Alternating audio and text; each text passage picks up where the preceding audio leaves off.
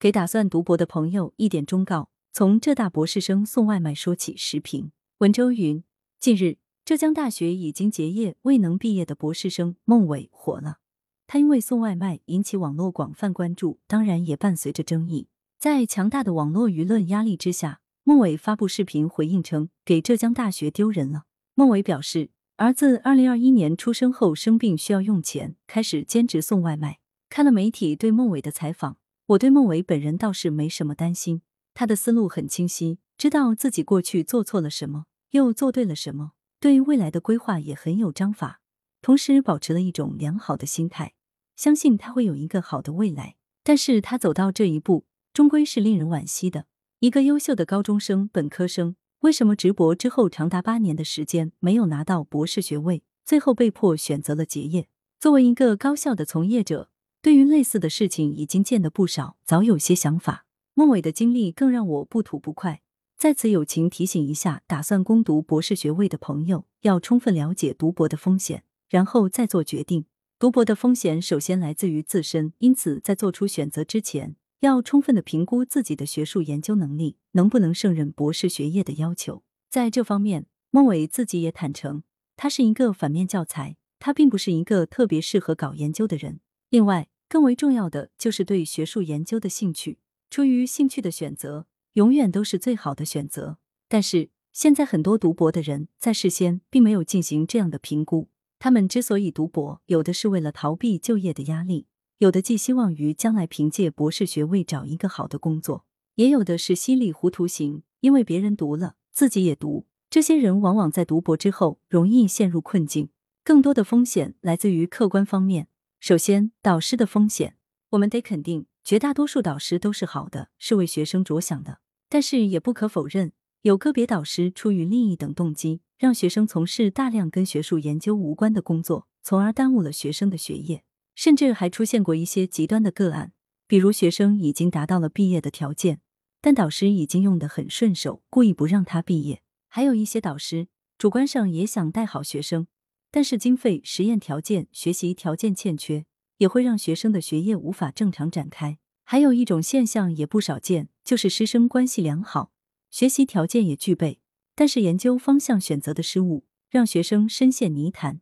其次，制度的风险，一个博士生毕业要符合学校的相关制度要求或者说条件，这些要求有的是合理的，有的不尽合理，但有一点是一致的，那就是现在变得非常严格。比如博士论文实行很严格的匿名审查制度，总体来讲，这是一个好的制度，有利于控制和提高博士生培养的质量。但难免也有误伤，比如有些博士论文没有通过审查，不是因为水平的问题，而是因为学术观点不同的问题，个别的甚至是因为导师的私人恩怨的问题。另外，博士毕业除了博士论文要通过审查、通过答辩，还需要在高水平的刊物发表数篇论文。直言不讳地说。各个学校定的标准普遍偏高，脱离实际。这是因为大学的排名，论文是一个重要指标，提高毕业要求，督促博士发表论文来提高学校高水平论文的数量，从而提升排名，是各个学校心照不宣的秘籍。在各大学激烈的排名竞争中，博士发论文的压力极其大。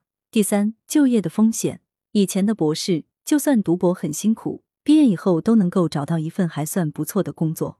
但是现在这一切都变了，相当一部分高校人事政策对于年轻的博士非常不友好。博士进入高校工作，并不能立刻稳定下来，而是要充当临时工的角色。数年后达到了学校规定的条件，才能够正式入编。而这些条件也是非常苛刻的，很多博士辛辛苦苦工作了几年，最后因为达不到条件，只能走人。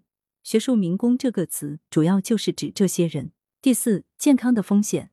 读博是一件很辛苦的事情，工作量非常大，工作时间超长，再加上来自各方面的压力，诸如研究进展的压力、能否毕业的压力、生活的压力、情感的压力，博士生身体和心理健康很容易出问题。笔者作为过来人，当年也是深受其苦，说起来都是一把泪。第五，经济的风险，其实对于大多数博士生来讲，经济已经不是一种风险，而是实实在在的困窘。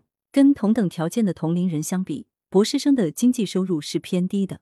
心态好一点，单身汉日子还可以过。但是如果已经结婚生子，需要养家糊口，那种压力，那种滋味，可想而知。有志于攻读博士学位的朋友，一定要对以上风险进行充分评估后再做决定。如果能够承受以上种种风险和压力，对自己的学术研究能力有充分的自信，对学术研究有浓厚的兴趣，那么读博是一个不错的选择，对自身、对国家都是有益的。最后，我还想大声的向政府相关部门和各高校呼吁：博士生风险和压力的相当一部分来自于某些不合理的规定。从这个角度讲，博士生是需要政府救济的一个群体，比如说给他们更高的津贴，以及毕业的条件、就业的门槛能够更加合理化。我们国家科技文化水平的高度，完全取决于这个群体姿势体大，有什么理由不给他们一个更好的、更合理的学习环境呢？作者是华南理工大学教授，羊城晚报时评投稿邮箱：wbspycwb 点 com。来源。羊城晚报羊城派图片视觉中国责编张起李媚妍校对赵丹丹